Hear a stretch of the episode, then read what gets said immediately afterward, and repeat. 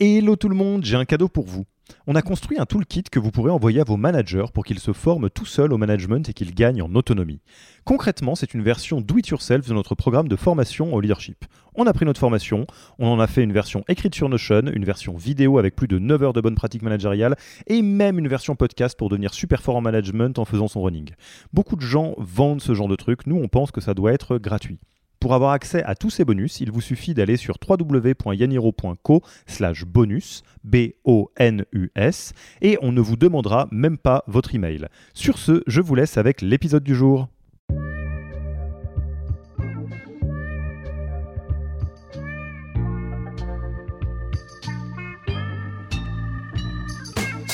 Bonjour et bienvenue dans le podcast du Human Factor. Je m'appelle Alexis Eve et tous les mercredis, je vais à la rencontre des startups les plus véloces pour rentrer en détail dans les bonnes pratiques RH qui leur permettent de faire du facteur humain un levier de croissance plutôt qu'un risque. Le, le, Lean a été euh, créé, développé par euh, l'entreprise Toyota, euh, donc il y, y, y a fort longtemps.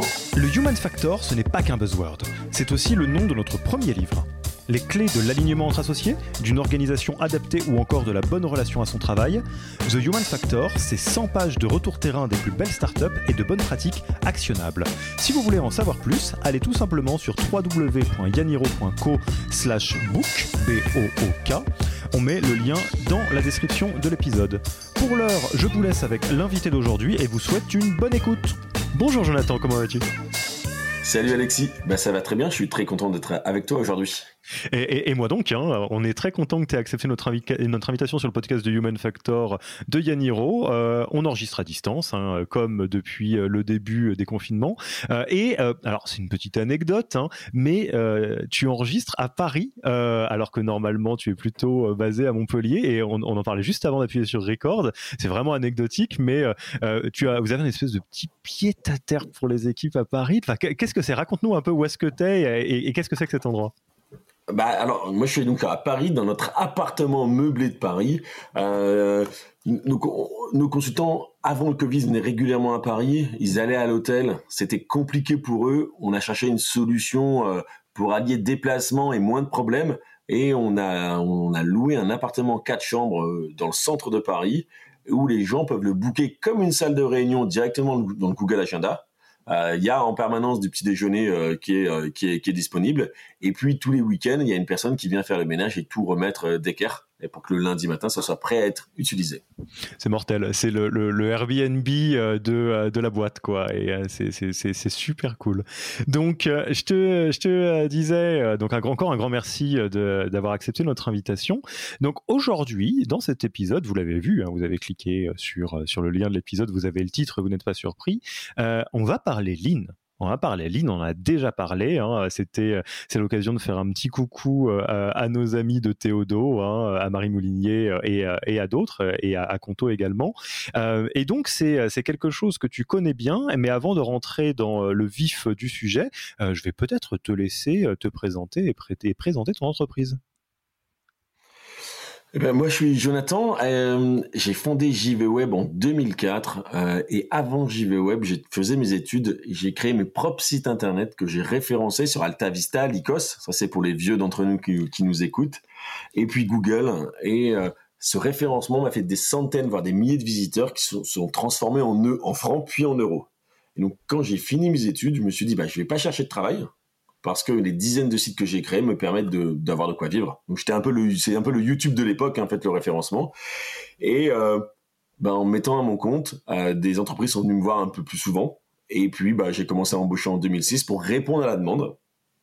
Et au jour d'aujourd'hui, on est 90 personnes et on est capable d'aider les e-commerçants et les marques à être présents sur Google, en publicité ou en naturel, sur Facebook, euh, et de leur permettre, du coup, notre objectif, c'est de la faire augmenter les chiffres d'affaires et augmenter la marge par vente. Et alors, ça, c'est vraiment une, une, curiosité sémantique.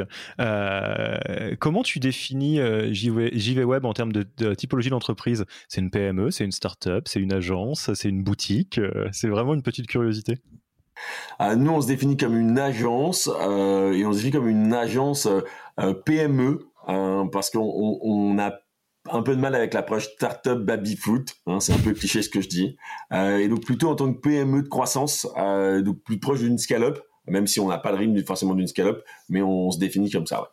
Et, euh, toujours pour donner un peu le, contexte, vous avez financé votre croissance sur fonds propres ou vous avez des levées de fonds ou, des choses comme ça? Jusqu'en 2021, on s'est développé sur fonds propres. Et puis, l'année dernière, on a levé 25 millions d'euros avec un fonds qui s'appelle Capital Croissance, dans le but de créer des bureaux à l'étranger et de dupliquer le modèle en faisant aussi des build-up à l'étranger. Donc ça donne quoi? Ça donne agence startup, enfin, agence PME startupisée plus ou moins dans la croissance. Bref, un, animal un petit peu euh, euh, euh, étonnant, mais dans lequel on va pouvoir, duquel on va pouvoir rapprocher un cadre qui rassemble beaucoup de monde, à savoir le cadre du Lean. Donc on y va, on est parti sur cet épisode? C'est parti. Donc Déjà, première chose, je, ne vais vraiment pas me risquer à faire la définition à ta place, hein, parce que je pense que tu le feras beaucoup mieux que moi. Qu'est-ce que c'est que le lean exactement? D'où ça vient? Ça correspond à quoi? Parce que c'est ce dont on va parler euh, tout au long de l'épisode. Donc autant euh, partir sur les, meilleures bases possibles. Alors le, le, lean a été euh, créé, développé par l'entreprise Toyota, donc il y, a, y a, fort longtemps. Ensuite, ça s'est resté pendant des années dans le milieu de l'automobile. Et puis au début des années 2010, ça a commencé à sortir de l'automobile pour aller dans les entreprises de services, dans les entreprises de production automobile, des choses comme ça. Et euh, leur axe à eux, Toyota, c'est de faire grandir l'humain et le rendre plus fort. Euh, donc forcément, tout le monde n'a pas les mêmes capacités, tout le monde n'a pas le même savoir-faire de base, mais l'idée c'est que jour après jour, mois après mois, année après année, chacun devient de plus en plus fort avec son propre système de progression. C'est-à-dire, c'est parce que j'essaye que j'y arrive. Et c'est pas parce qu'on me forme ou c'est pas parce qu'on m'oblige à faire des choses. C'est vraiment basé sur le volontariat et l'envie des gens. Hmm. Et, c'est une méthodologie, c'est une organisation du travail, c'est quoi exactement? Alors c'est un complément des deux. Nous on appelle ça une stratégie lean, c'est-à-dire euh, que ça se rapproche du mindset. Donc tu as d'un côté des outils euh, que tu dois utiliser, mais ce qui est surtout intéressant, c'est comment ils sont déployés, comment tu discutes avec les gens, comment tu visualises la progression des gens. Et donc, ça se fait surtout en le, faisant, en fait. Euh, tu peux pas le faire juste sur un PowerPoint et en disant, bah tiens, je pense que je devrais faire ça. Non, il faut vraiment aller sur le terrain. Hmm. Donc oui, donc euh, on parle bien d'une intention, un état d'esprit euh, lean. On pourrait parler d'une philosophie lean euh, potentiellement, hein, un terme que j'entends assez régulièrement, et qui donc donne une collection de pratiques, de, de méthodologies, de stratégies qui ont fait leurs preuves et qui peuvent rassembler un certain nombre d'organisations dans la logique d'amélioration continue basée sur l'amélioration de, de l'humain, donc et la valorisation de l'humain. C'est ça, exactement. Euh, et, l'objectif, c'est que du coup, chacun se développe en améliorant ses pratiques, en faisant des résolutions de problèmes. Et donc, du coup, on fait régulièrement des petits steps. Chaque semaine, on va améliorer 1% euh, de sa production. Et c'est pas une fois par an, une fois tous les trois ans, où il y a la direction qui décide d'une grosse réorganisation, euh, où tout le monde change de poste, ou alors une grande partie des gens changent de poste. Non, c'est moi qui suis à mon poste, qui avec l'aide de mon N plus 1, donc mon team leader, c'est le mot qu'on utilise, et eh ben en fait je fais progresser mes pratiques, je le partage avec mes collègues du même niveau ou du même poste, et donc du coup on progresse tous ensemble. Et si euh, une personne a une bonne idée, bah, c'est partagé au reste de l'équipe en fait. Et donc si tu imagines, nous on est 90 personnes, si chaque personne a une bonne idée une fois par mois, ça veut dire 90 pratiques qui changent. Sur une année, c'est 1000 pratiques. C'est énorme en fait, l'impact est vraiment vraiment énorme. Oui, tout à fait. Et, ça va être un peu tout le cœur de, cet épisode. C'est euh, euh, l'état d'esprit Lean, la philosophie Lean, euh, mais ça, on pourrait le décaler à autre chose. Hein. On pourrait parler de la philosophie des entreprises libérées ou des entreprises opales, du flat management, des choses comme ça. souvent, on peut buter au moment de, de, passer de la philosophie à la mise en pratique. Parce que tu l'as dit toi-même, tu dis, waouh, 90 idées, ça fait presque 1000 euh, pistes d'amélioration sur une année. Dit comme ça, on se dit que c'est un levier de croissance euh, et d'amélioration qui est fantastique. Tu peux aussi le voir d'un point de vue du cauchemar logistique de comment tu fais pour traquer tous ces trucs-là, comment tu fais pour euh, t'assurer que tout le monde est capable de le faire, de le suivre, que ça avance. Et donc, si tu le veux bien, euh, on va euh, se mettre dans un petit, un petit tour du lean en commençant par le début, c'est-à-dire le moment où bah, ta boîte n'était pas encore adepte de la philosophie lean, ce qui vous a fait faire la bascule et donc concrètement comment on, on passe le pas, à quoi ça ressemble, etc. Ça te va si on le fait dans ce sens-là? Avec plaisir. Eh bien, écoute, retour en arrière. Euh, l'entreprise n'est pas encore tout à fait lean. Elle est organisée. On va pas rentrer trop dans les détails. Je pense que c'est pas le plus intéressant. Mais à un moment donné, euh, toi ou plusieurs personnes dans l'entreprise dites bon, allez, vas-y, il faut que ça change là. Raconte-nous un peu ça. On est en 2016, euh, donc l'entreprise se porte bien, on fait de la croissance, on gagne de l'argent, mais mon, DG et moi, on, dort de plus en plus mal parce qu'à chaque embauche, à chaque nouveau client, bah, ça fait un problème de plus à gérer. Alors, pas forcément toujours des problèmes très gros, mais ça en fait toujours un de plus. Et ça retombait souvent sur euh, nos deux épaules, enfin nos quatre épaules, hein, à nous deux. Et euh, c'était toujours, ou quasiment toujours, les mêmes problèmes qui revenaient avec un cycle de 6, 12, 18 mois. On est un business où on forme beaucoup de gens qui sortent de l'école, donc euh, ils arrivent, ils apprennent, ils progressent, et ils partent ensuite chez l'annonceur généralement. Voilà, on n'avait aussi pas de plan de carrière pour à l'époque avant le lean. Là, l'idée c'était de se dire, bah, il faut que je trouve une solution pour pouvoir continuer à grossir sans s'épuiser. Ça, c'est le contexte de départ. Et, euh, et donc, c'est comme ça qu'on a, a lu un bouquin, euh, mon DG et moi. On s'est dit, bah tiens, ce bouquin, euh, j'ai l'impression que si j'applique les solutions, ça va beaucoup m'aider. Et en cherchant sur Google et en discutant avec un ami qui est bah, le, patron de Théodo, il m'a dit, bah, j'ai une personne à te présenter qui a aussi écrit un bouquin, tu devrais aller discuter avec lui. Je pense que ça peut, ça peut t'aider. Hmm. Donc le point de départ, c'est ça. C'est, euh, j'adore parce que c'est, on est euh, dans une boîte en croissance, ça se passe bien et euh, la croissance, elle est écrasante en fait. Elle est, elle est fatigante et il y a une autre, une autre un autre point que tu soulignes qui est important, euh, c'est euh, le sentiment sur certains euh, types de problèmes de faire du surplace, enfin que les trucs reviennent encore et encore et encore. Alors après, rétrospectivement, c'est la faute à quoi? C'est la faute au, mode run, c'est la faute au fait qu'il n'y a pas de, cadre pour traiter ces problèmes-là, qu'on n'arrive pas à s'y poser, que c'est trop sur vos épaules à vous? Pas de méthodologie pour régler les problèmes. En fait, il n'y avait pas une méthode, une façon de faire qui soit un peu universelle dans la boîte, ce qui fait que les gens avaient du mal à discuter ensemble, on n'avait pas les mêmes points de vue, et puis, euh, euh, tu le disais tout à l'heure, en fait, euh, on avait trouvé une solution, mais elle n'est pas pérenne, elle se maintient pas dans le temps, parce que les équipes changent, parce que bah, ça a été oublié, parce qu'il n'y a pas eu une documentation quelque part, et ce qui fait que bah, du coup, le problème revient. quoi. Et, et dans notre cas, souvent quand un problème revient, ça veut dire qu'on a fait soit perdre de l'argent à un client, ça qu'on lui a fait rater du chiffre d'affaires, et donc pour lui c'est très impactant, et donc souvent, il nous le fait savoir d'une façon en, disant, euh, bah soit je vous quitte, soit je demande un dédommagement, soit il va falloir travailler plus. Donc pour nous, en plus, c'était vraiment à chaque fois des, ouais, des, des, vrais problèmes, quoi. Et donc, euh, vous, euh, vous lisez un bouquin, vous papotez avec l'un des founders de, de Théodo et vous rencontrez quelqu'un. Alors, on va s'attacher un tout petit peu à ça parce que je connais un petit peu quand même le, le décorum, j'allais dire, de l'approche Lean et dans l'approche Lean, le fait d'avoir un référent, un mentor, un sensei, je ne sais pas comment on l'appelle, euh, est, très très important. Donc, est-ce que tu peux nous parler un peu de cette rencontre et, un peu en parallèle pour des personnes qui découvrent le, le Lean, euh, l'importance de, cette personne? Le, sensei, c'est quelqu'un qui maîtrise euh, le Lean, qui maîtrise le, Toyota Production System, qui est appelé aussi Thinking People System, donc la, la, maison TPS. Et, et cette personne, elle n'est pas là pour donner les solutions, contrairement à un consulting classique la personne est juste là pour te faire prendre conscience de ce qui se passe dans ta boîte. Donc un peu l'éléphant dans la pièce euh, où on passe à côté en fait. Comme on le ferait en euh, coaching sur d'autres sujets par exemple. Ouais, tu peux exactement. Tu peux aussi le faire en coaching sur d'autres sujets. Mais euh, Régis, mon sensei, ne connaissait pas les solutions à notre entreprise puisqu'il ne connaissait pas en fait notre business model. on lui a bien sûr expliqué au début, mais il il connaissait pas la sensibilité de nos clients, les préférences de nos clients, comment ça fonctionnait.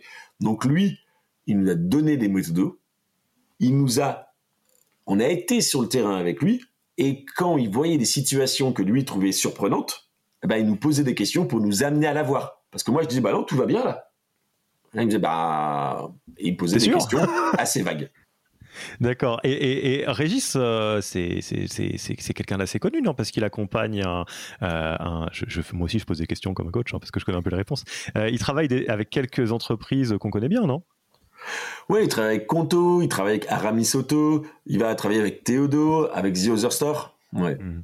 Et, comment ça se passe du coup Parce que, pour travailler avec son sensei, c'est un, travail annuel, c'est un travail qui s'arrête jamais. vous, il vient vous voir régulièrement, il vous accompagne au début et après c'est un lien qui se garde. Parce que bon, je me mets à la place des personnes qui écoutent et qui se disent bon, bah, va falloir que je rencontre un sensei aussi. Mais comment ça se passe quoi? Bah, donc Régis il nous suit depuis 2016 et on est toujours avec lui. Simplement, il vient moins souvent euh, au départ, il venait euh, trois jours par mois. Maintenant, c'est plutôt qu'une journée par mois. Après, on, s'appelle durant le mois. Et en fait, il continue parce qu'il continue à nous à nous apporter de la valeur parce que bah, lui aussi il progresse, donc il nous fait progresser. Et euh, si tu veux, sur certains gestes, bah, il nous permet d'avoir toujours une nouvelle vision et donc d'être de plus en plus efficace. nous, on a créé des plans de production. Donc un plan de production, ça permet à la personne de savoir ce qu'elle doit faire aujourd'hui et ce qu'elle doit faire demain. Euh, bah, si je compare la version 1 qu'on a fait et la version actuelle, bah, nos connaissances du plan de production sont bien meilleures et donc c'est bien plus utile et efficace pour la personne. Donc c'est ça qui nous apporte, c'est un perfectionnement permanent. Hmm. Ok, donc là on a, on a les éléments initiaux, une volonté de, de, basculer euh, vers du ligne qui est partagé entre ton DG et toi, la rencontre avec euh, la bonne personne euh, qui vous partage les bons outils. Donc maintenant, rentrons dans le dur. c'est quoi les, les, les, principaux outils que tu peux nous partager déjà avant même de voir comment vous les avez mis en place dans l'organisation? Quelles sont les, les, grandes méthodologies, techniques, tactiques, stratégies, lignes que vous aurez présentées Régis par exemple? Si on les prend euh, en vue d'avion Ouais, si on les prend en vue d'avion, le, premier point, c'est la satisfaction client. Donc c'est vraiment le point de départ, c'est le où par tout commence, où on se dit, est-ce que nos clients sont satisfaits ou pas? Bah, Nous, on pensait que nos clients euh, étaient satisfaits en 2016. Euh, et puis quand le client n'était pas satisfait, c'est parce que le client était un con. Si j'écoutais mes consultants. yes. Et bah, ce qu'on a fait, c'est qu'on a appelé des clients, on a regardé des emails que les clients envoyaient, et puis on s'est aperçu qu'en fait, euh, bah, le con, c'était plutôt nous, si je puis dire. Euh, donc ça, c'est le premier point. On commence par là, on rentre par là, euh, en disant comment j'arrive à mieux satisfaire mon client. Et ça, on le fait sous sous sous quatre angles la qualité, le délai de livraison entre la commande et la livraison, le coût, donc le temps passé chez nous, et puis le confort pour le collaborateur. Donc du coup, est-ce que produire la pièce que demande le client, c'est confortable ou c'est pénible à faire pour le collaborateur en fait? Voilà. Et donc du coup, on, donne ces quatre axes sur chaque type de pièce qui est fabriquée. Donc un reporting, c'est pas pareil qu'un email, c'est pas pareil qu'une optimisation sur une campagne euh, publicitaire, etc., etc.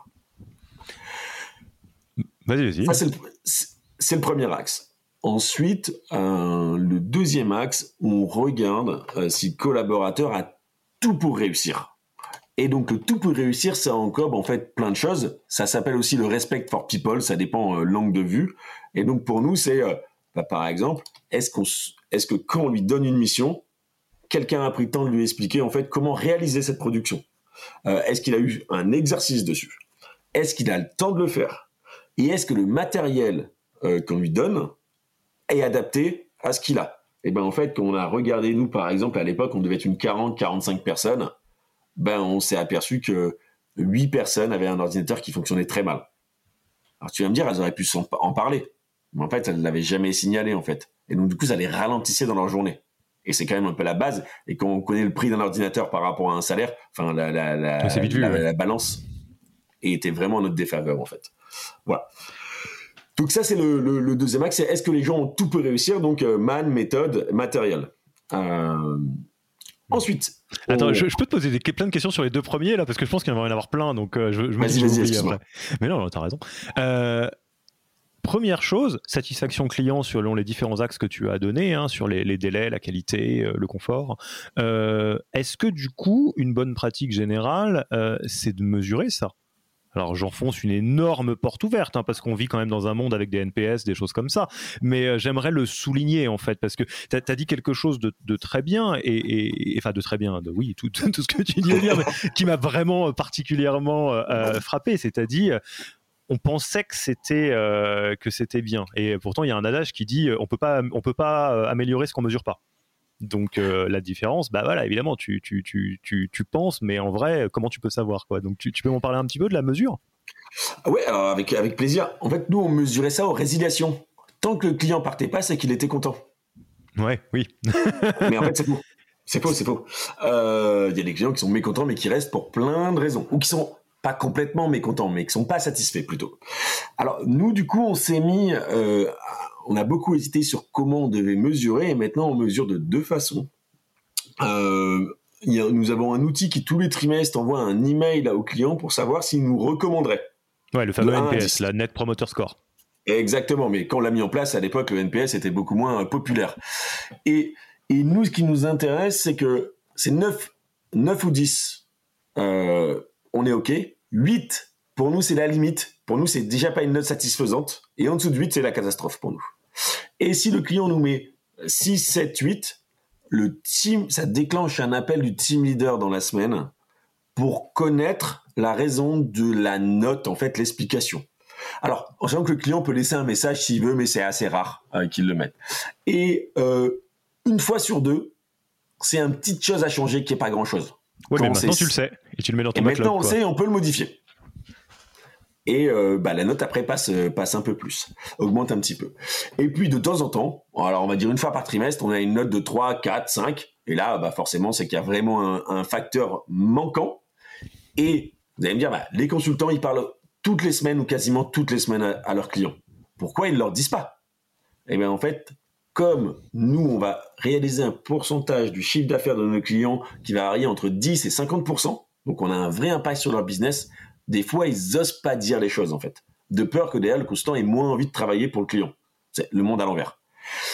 Et donc, via NPS, via ce formulaire, ils se sont plus libres de le faire. Et comme ils parlent ensuite à un team leader, qui est, pas directement le consultant, bah, ils se sentent un peu plus libres de le passer et puis par, bah, ils sont plus libres, en fait.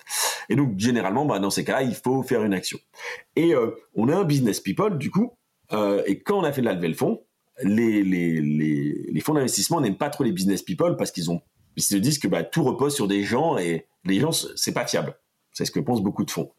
Donc du coup, nous les fonds ont appelé euh, ont appelé 20 de nos clients et ont demandé à ce qu'on fasse l'export de toutes les notes qu'on avait eues depuis euh, depuis 5 6 ans du coup. Donc il y en avait des milliers et euh, ils en ont fait des divisions, des sondages, des analyses et un point intéressant, c'est que tous les clients qui nous a émis une note inférieure ou égale à 6, donc sur la période analysée qui était, euh, qui était deux trimestres, je crois. Euh, non, qui n'était pas, pardon, pardon, qui était pas deux trimestres, qui était sur les 5 ans, ouais. qui était la première note qui était mauvaise.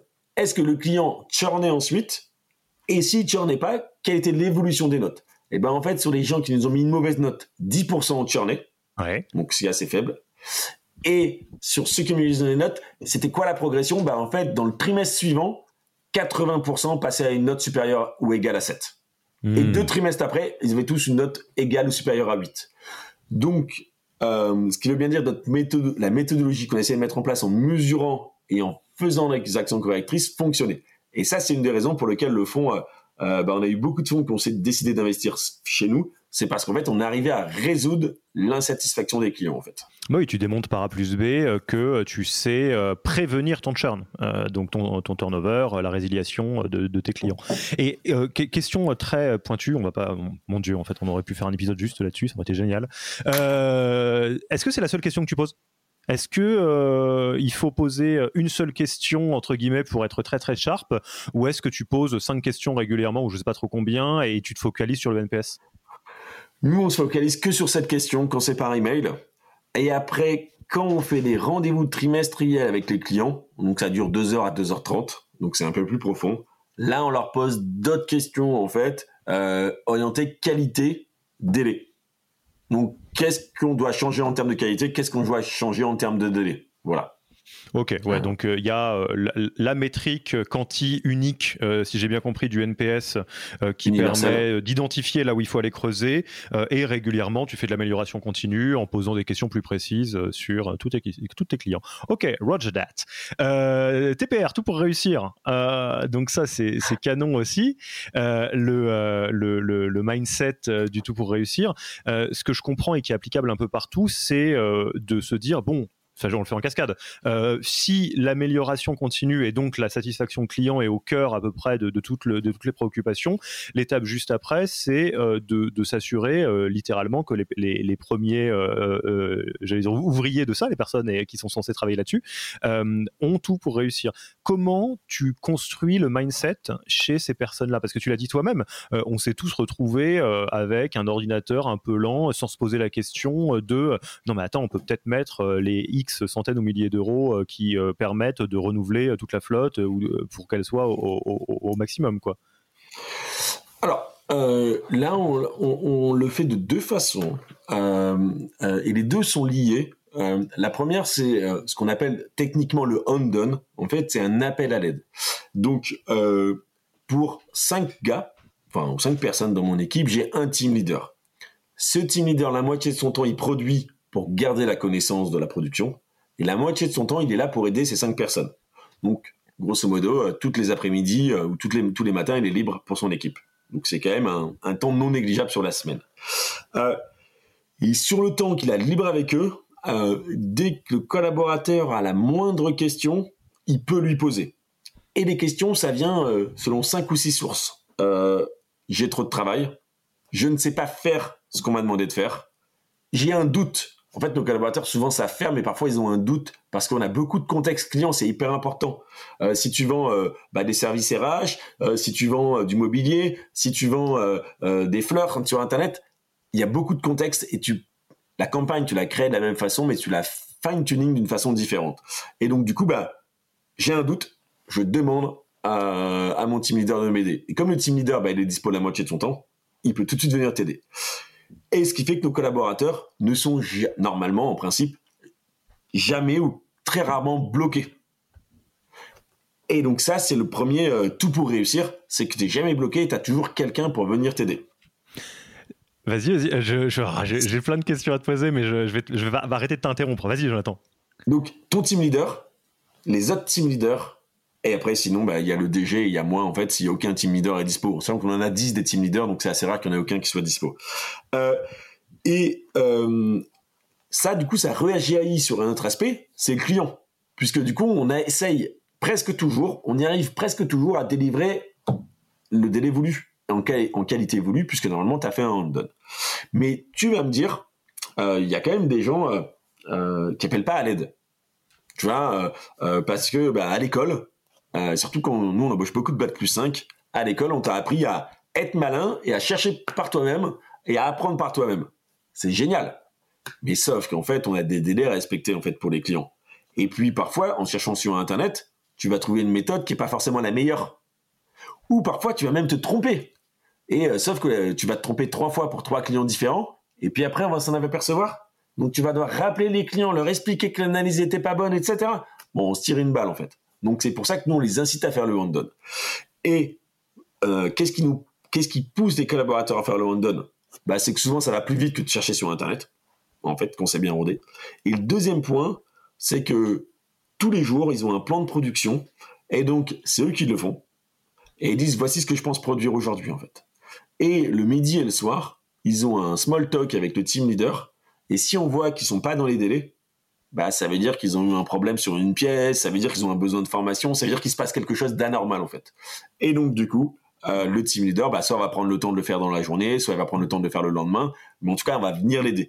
Et donc le fait d'avoir des, des checks réguliers bah, pousse à faire cet appel à l'aide parce que euh, bah, de toute façon, le team leader va le voir. Donc autant que tu demandes à l'aide le plus vite possible moult choses par rapport à ça.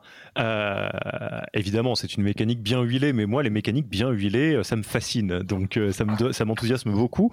ce qu'on est en train de voir là, c'est que satisfaction client au centre de, des préoccupations de l'entreprise, capacité d'avoir tout pour réussir des collaborateurs au centre des priorités du team leader. C'est ça qu'on est en train de se dire, tout simplement. Euh, et de la même manière que on laisse pas filer le client euh, qui nous dira peut-être pas que ça convient pas euh, et on fait des pings réguliers, bah là on fait des pings réguliers quand on est team leader avec ses équipes pour pas qu'elles puissent entre guillemets se laisser couler. Team leader qui a lui-même tout pour réussir vu qu'elle a la moitié de son temps dédié à cette activité. C'est ça. Et puis le team leader a le soutien du DG et de moi en fait en cas de besoin. D'accord, donc à la fin, le DG et toi, entre autres choses, dans vos attributions, vous avez le team leader des team leaders, enfin le soutien des soutiens. C'est ça, c'est ça, c'est ça. Et en fait, on, nous, on appelle ça la chaîne d'aide.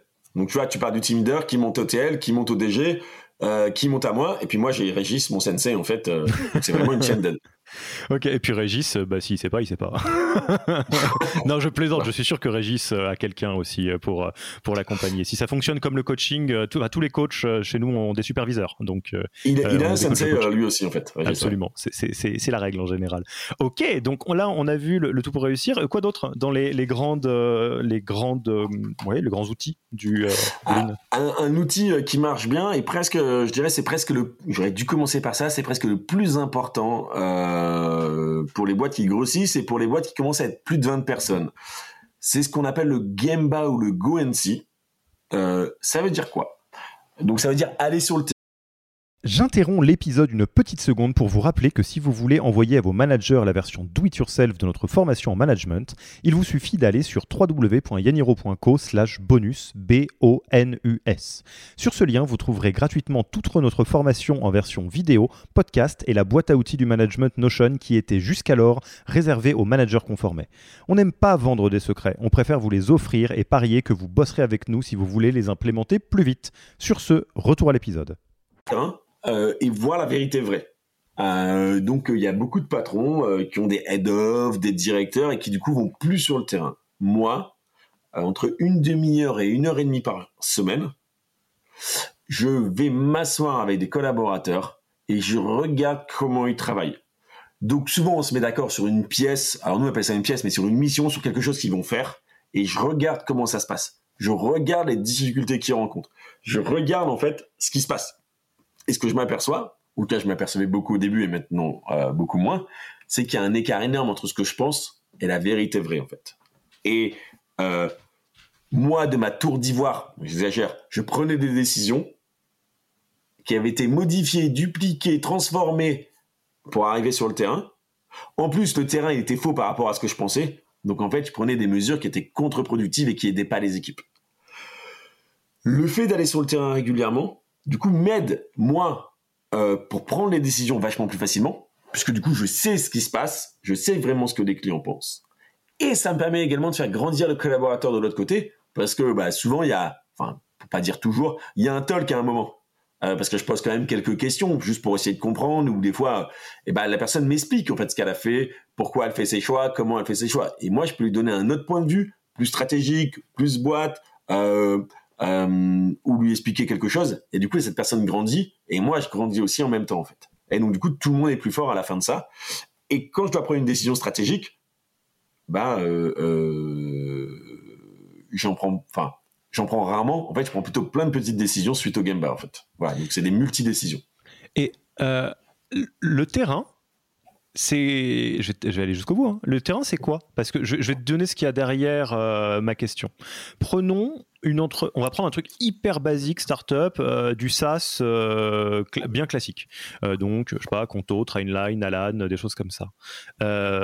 Le, le, terrain, c'est quoi? Est-ce que c'est les commerciaux qui closent? Est-ce que c'est les équipes product qui bossent sur le produit? Est-ce que c'est regarder le client qui ouvre euh, son, euh, son applicatif Conto? Est-ce que c'est le customer support qui reçoit des pings euh, des clients? Est-ce que c'est tout, tout, ça? Ou est-ce qu'on essaye de se dire de toute façon tout est centré sur le client donc il y a un endroit préférentiel dans l'entreprise qui va peut-être différencier être différent selon l'entreprise?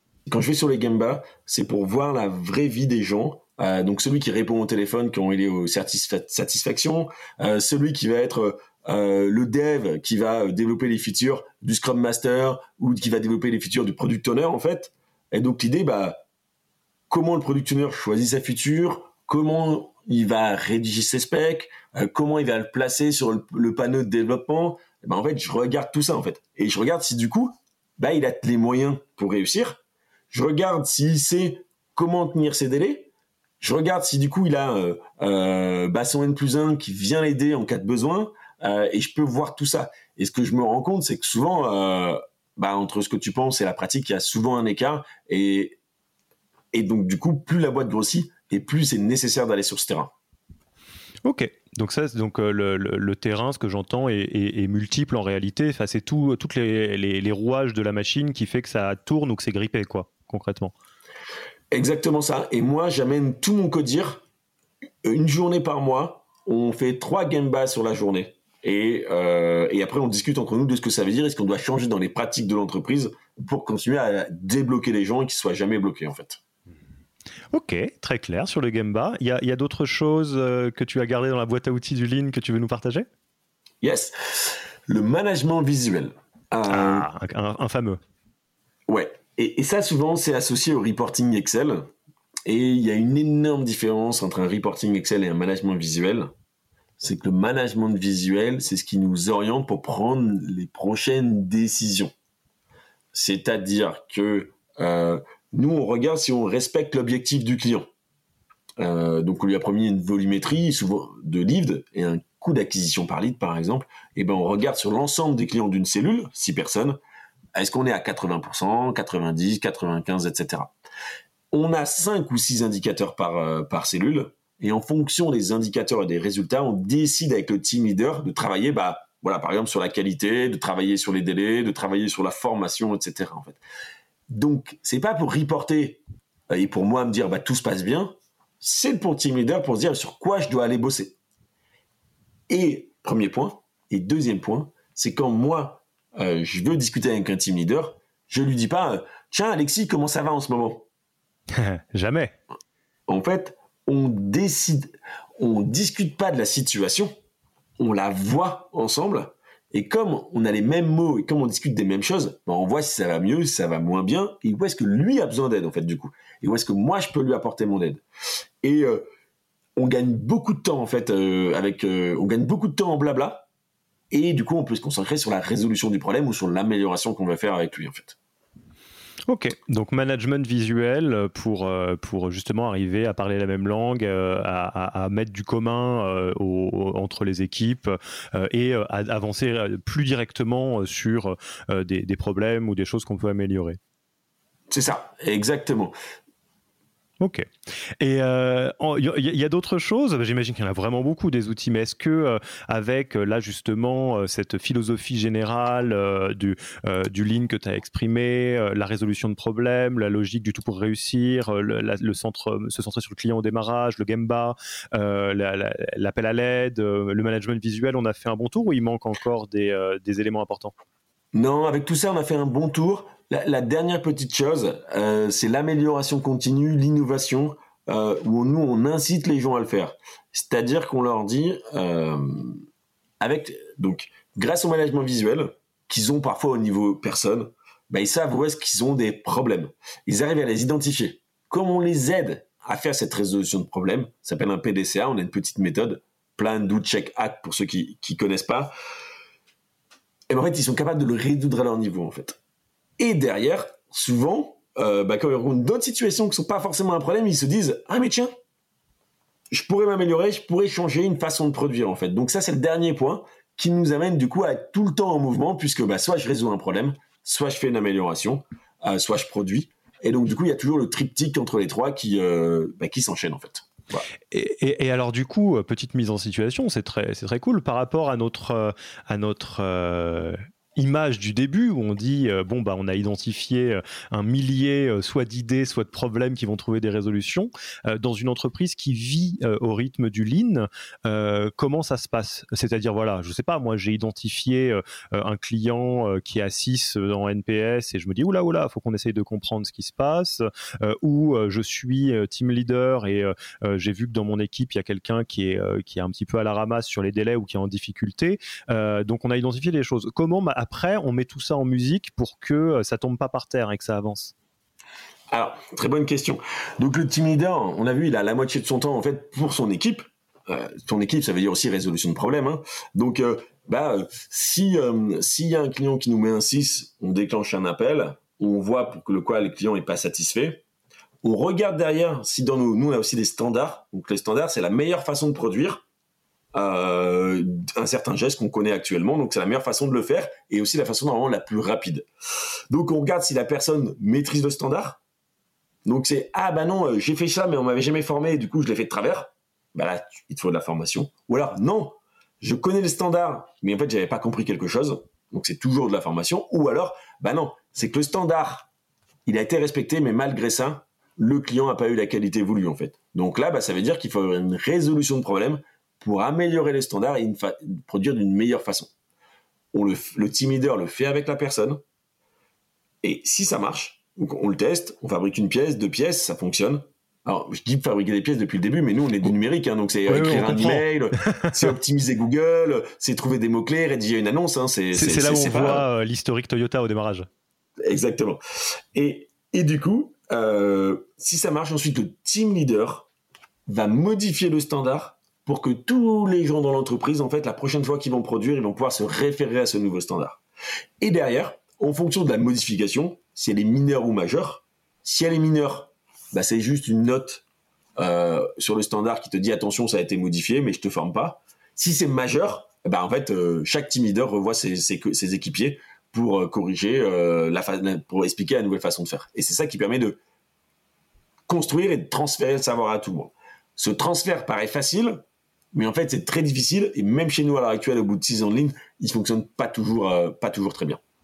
Et, à ce sujet, si on parle de presque de l'infrastructure du Lean, moi j'ai une grande question, alors je pense qu'il n'y a pas de réponse absolue, hein, euh, mais en gros dans des entreprises qui ont vraiment la culture de l'amélioration continue, je ne sais pas si c'est 100% du Lean à chaque fois, mais en tout cas qui ont au moins l'état d'esprit commun, euh, sans les citer forcément, parce que peu importe, mais j'ai observé euh, deux grands extrêmes.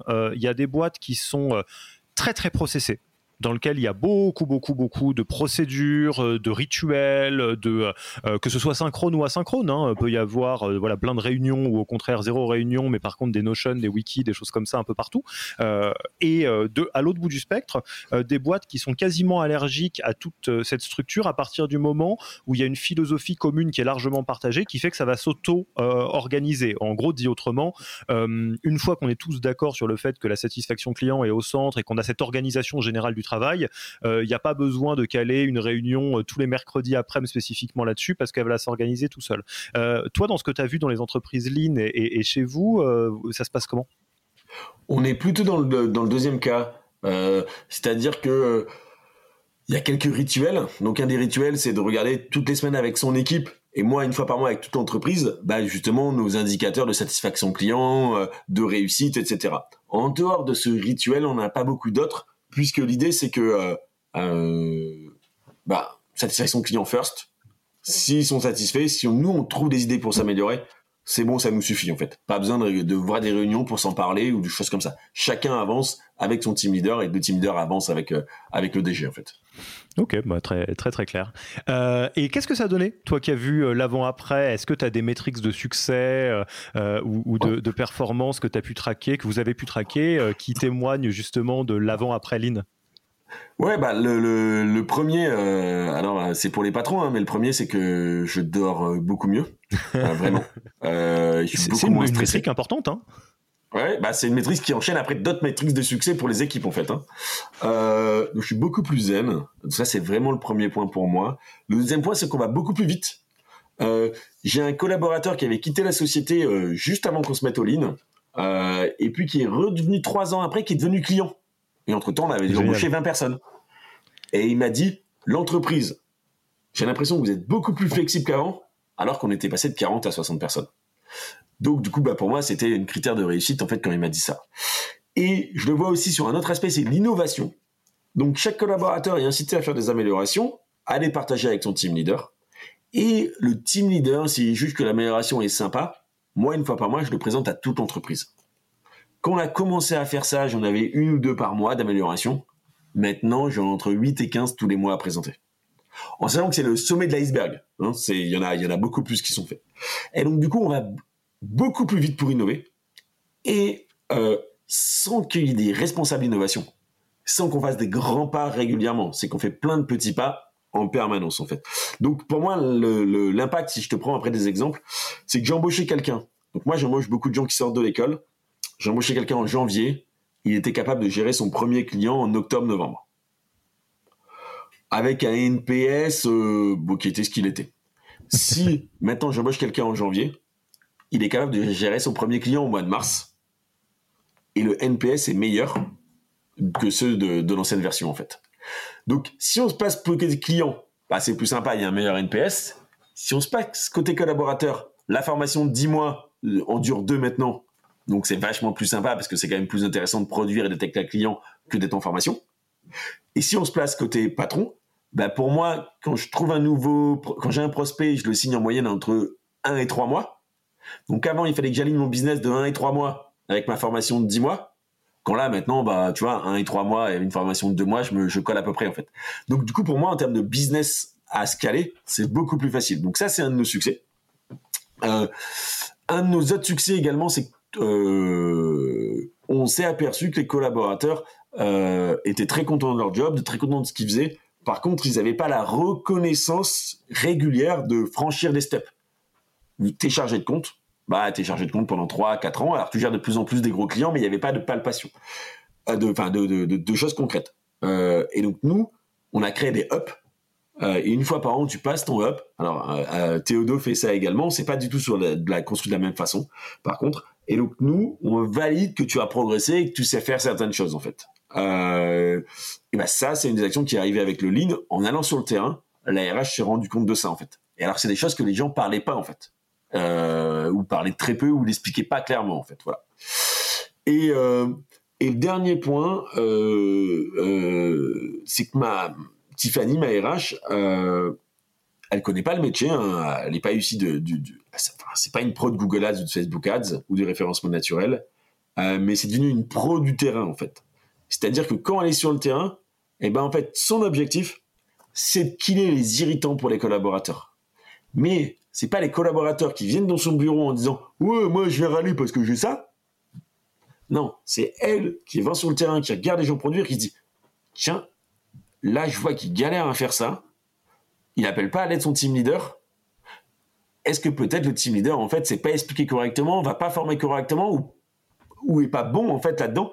Peut-être que lui il a besoin d'aide en fait euh, pour ensuite il puisse aider son équipe. Ou alors bah, le collaborateur qui a un PC lent et qui le dit pas. Voilà. Euh, plein de choses comme ça en fait et donc du coup le rôle de RH bah, a été vraiment transformé en fait euh, avec le lean et ça pour moi c'est aussi une condition de succès très importante puisque pour pour moi la la RRH ou la ou Tiffany bah, c'est vraiment la pierre angulaire en fait entre la direction les équipes et et voilà vous, euh, vous faites passer un, des INPS, donc et des internal NPS, euh, genre des Office Vibe, Supermood, des choses comme ça? Alors, on, a, on était un des premiers clients de Supermood il y a très très très longtemps. Euh, j'avais pas de RH à l'époque, mais euh, mais je suis je suis un des 50 de 50 Partners, qui est un investisseur de de, tout, de tout le début dans Supermood. Et en fait, ça m'a fait des soucis. C'est que Supermood à l'époque, c'était un mail par semaine avec trois questions. Et euh, bah, au bout de deux mois, comme on n'en a pas fait grand-chose, des collaborateurs se sont, sont, mis à demander euh, des tireuses à bière, euh, des lits de camp pour dormir. Et bah, comme on n'a encore rien fait, ils se sont mis à vraiment, enfin, à mettre un peu, voilà. Et donc, on a arrêté Supermood. Ensuite, on s'est mis au lean, on s'est mis à la RH. Enfin, on a, on a embauché une, une, une, une, RH Tiffany. Et là, du coup, ça a changé la donne et on le fait pas. Mais par contre, chaque semaine, on demande aux collaborateurs de remplir le TPR, donc le tout pour réussir. Et nous, tout pour réussir, c'est tout et n'importe quoi. Euh, c'est qu'est-ce que j'ai besoin en fait. Donc, bah, il y a ça peut être de la formation. Et nous, s'il y a quelqu'un qui met euh, non au TPR, on se donne une semaine pour le résoudre. Alors, on n'y arrive pas toujours, hein, euh, mais on va dire qu'on y arrive dans 50% des cas à peu près. Euh... Et voilà. Et donc c'est ça notre notre NPS à nous, c'est si je mets non, c'est que j'ai quelque chose. Par contre, c'est l'inverse, tout le monde met oui, ça veut dire qu'il se passe ça veut dire qu'il se passe d'autres choses et que bah, en fait ils mentent. Mmh. Parce que c'est impossible d'avoir tout pour réussir en permanence en fait sur toute une année. Mmh. Je, fais juste une petite emphase là-dessus parce que bah, vous, le savez, hein, si vous nous écoutez, euh, tu le sais aussi, euh, Jonathan, notre métier euh, forcément est très très proche de, ces sujets-là. On passe beaucoup de temps avec les fondateurs, les fondatrices, les, managers.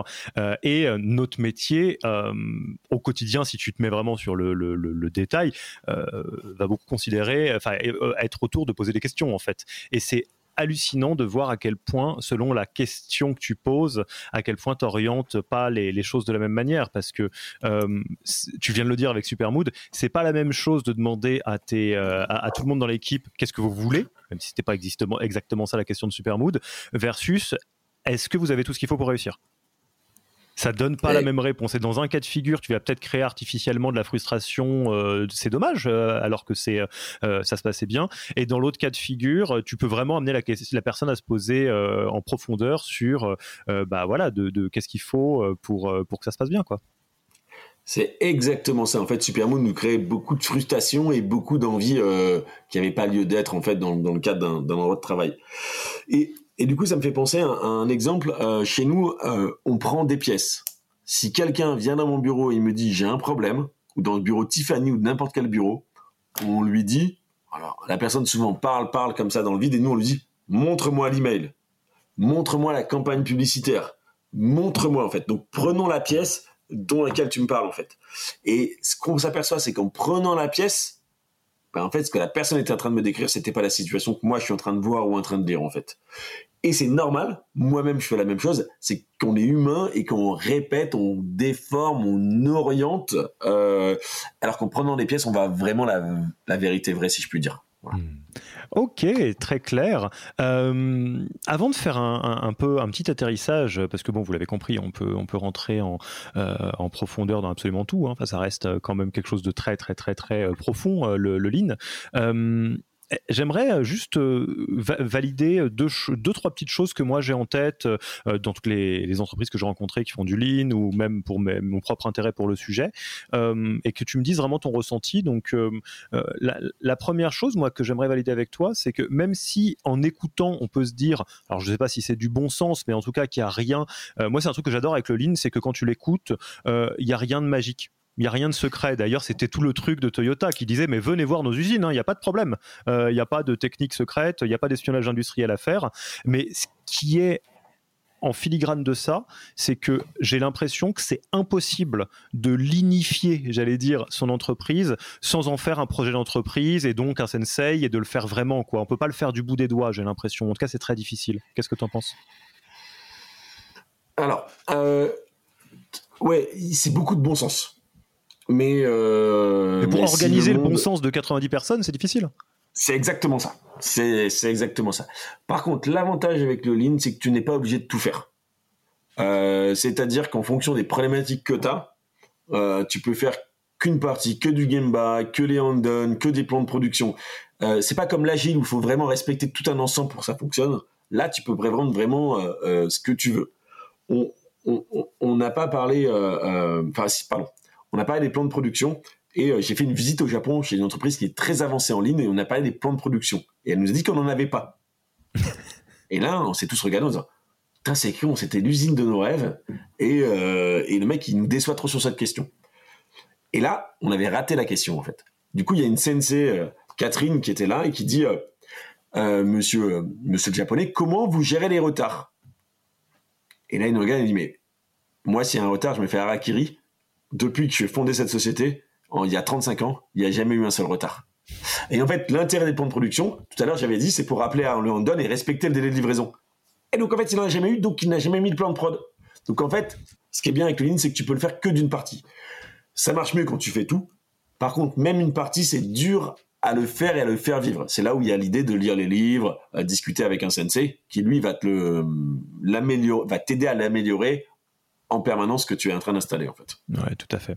Et, l'autre question que je me posais, euh, c'est que j'ai l'impression que le lean, vu qu'on l'a dit, hein, c'est une philosophie, un état d'esprit, euh, j'ai l'impression que ça va, on en a parlé un peu dans la culture conto, euh, que ça va aller beaucoup mieux avec certains types de personnalités ou, des personnes qui partagent l'état d'esprit du lean et que d'autres pourront euh, aller jusqu'à mal le vivre. Hein, parce qu'en fait, quand, quand, on prend du recul, ça peut être très fatigant l'amélioration continue parce qu'il y a une logique. Enfin, alors j'en ai déjà parlé avec Sarah de Conto, je vais le redire. Euh, moi, je suis 100% matrixé par le lean. Hein. J'adore ça. Euh, je, même si ça, ça c'est pas exactement comme ça que, que, que, ça se présente dans ma vie, euh, en tout cas, l'amélioration continue est une zone d'épanouissement et pas une zone de, de j'allais dire, de fatigue pour moi.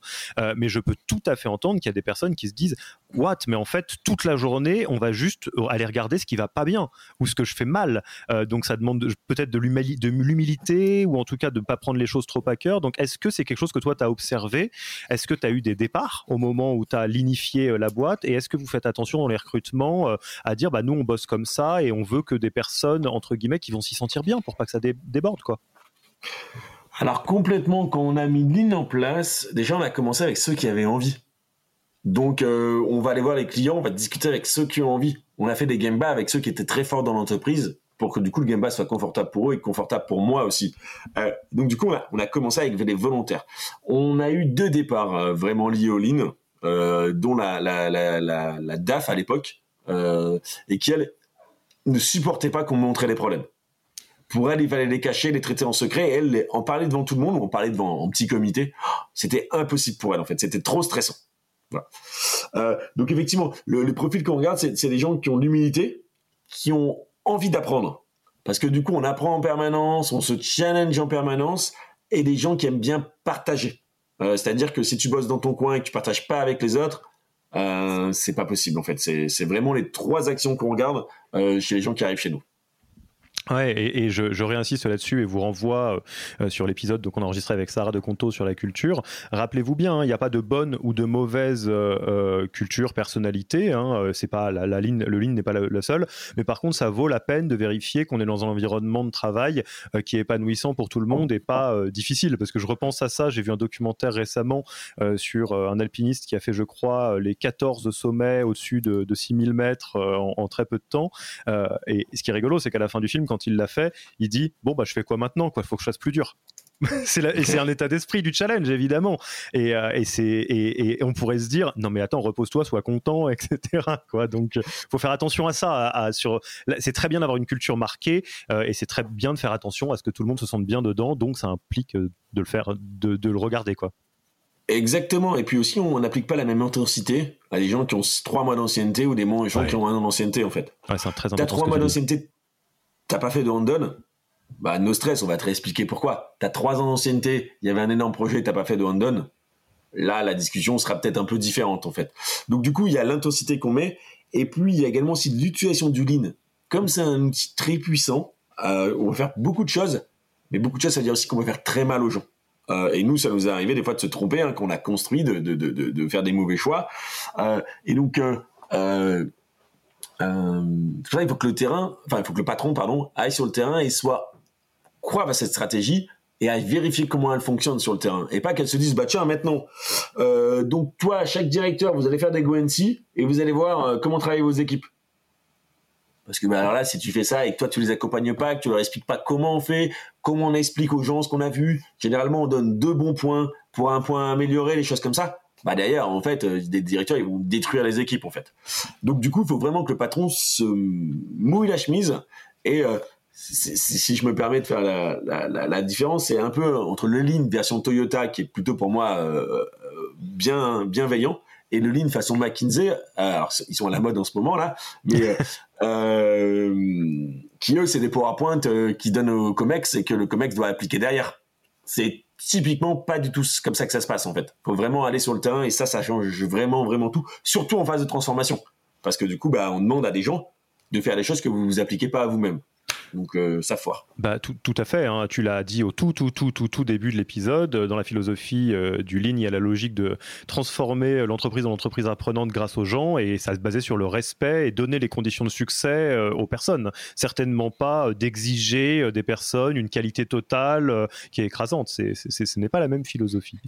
Bon, on pourrait en parler des heures, hein, Jonathan. Je pense qu'on pourrait, si, si, lance un podcast sur le Lean, je l'écouterai, pour que tu puisses t'explorer explorer en long, large, en travers. Je te propose qu'on passe tranquillement euh, à la fin de l'interview, si tu le veux bien. Déjà, où est-ce qu'on te retrouve? On a envie de prendre contact avec toi. On te contacte par où? Eh ben alors pour prendre contact avec moi, c'est deux solutions, c'est www.jvweb.com ou alors Jonathan Vidor V I D O R sur LinkedIn directement. Et on mettra les liens dans la description, bien évidemment. Ensuite, un livre, un podcast, un blog, des ressources peut-être sur le Lean que tu recommanderais? Exactement. Ben moi, j'ai euh, un livre à conseiller qui est Learning to Scale, euh, qui est comment se mettre au lean, quels sont les principaux principes du lean, comment ça fonctionne, et c'est écrit par, bah, par Régis Medina, donc mon, mon sensei. Ok, très cool. Je, ne l'ai pas lu et ça me donne très envie de le lire, hein, pour, pour être honnête. Et enfin, tu connais notre tradition euh, du podcast, tu en es toi-même issu, hein, tu as été euh, recommandé. Euh, est-ce qu'il y a un ou une RH de startup ou fondateur, fondatrice, mais en tout cas celui qui a un, côté très people, que tu aimerais mettre en lumière dans cet épisode et potentiellement lui passer le micro pour un prochain épisode? Ouais, il y a une RH qui est basée à Montpellier également, avec qui on communique souvent, avec qui Tiffany communique souvent, c'est Sarah euh, Groll de l'entreprise Tids. Et en fait, Sarah a beaucoup de challenges intéressants puisqu'elle est dans une entreprise de croissance, dans un métier technique, donc avec des vrais problèmes de recrutement, de marque employeur, de rétention. Elle a même aidé pour créer des bureaux à l'étranger. Et nous, c'est notre problématique du moment. C'est pour ça qu'on a beaucoup discuté avec elle. Et donc, du coup, c'est quelqu'un qui a un, un bon savoir-faire, enfin, un très bon savoir-faire RH même en fait et un bon savoir applicatif du RH euh, euh, mis en pratique dans différents pays avec des petites équipes de 10 personnes à des équipes de 250 personnes quoi dans chaque pays. Bon, eh ben, écoute, Sarah, si tu nous écoutes deux choses au moment de réfléchir à mettre une personne sur un piédestal, bah, Jonathan, il pense à toi. Donc, c'est toujours bien de, se le rappeler. Et euh, de notre côté, euh, tu as la porte grande ouverte pour venir faire un épisode sur le podcast de Yaniro, euh, sur le Human Factor, quand tu veux. Bon, Jonathan, c'était un, vrai plaisir. moi, je vais pas cacher l'enthousiasme que ça me donne de parler de ces sujets et la frustration d'avoir envie d'en parler beaucoup plus. Mais bon, une heure d'épisode, c'est bien déjà. Donc, euh, écoute, en tout cas, un grand merci pour ton temps. Il me reste plus qu'à te dire à la prochaine. Merci à toi. À bientôt. À bientôt. Merci d'avoir écouté cet épisode. S'il vous a plu et que vous ne voulez rater aucun nouvel épisode, abonnez-vous à la newsletter en allant sur le site www.yaniro.co. Et à mercredi prochain pour le prochain épisode. Merci d'avoir écouté cet épisode. Petit rappel, si ce n'est pas encore fait, pour accéder à notre formation en management dans sa version gratuite, il vous suffit d'aller sur www.yaniro.co slash bonus, B-O-N-U-S. Vous y trouverez gratuitement toute notre formation en version vidéo, podcast et la boîte à outils des meilleures pratiques du management dans un Notion récapitulatif. Et on ne vous demandera même pas votre email. Profitez bien de cette formation gratuite, envoyez-la à tous vos managers et à mercredi prochain pour un prochain épisode.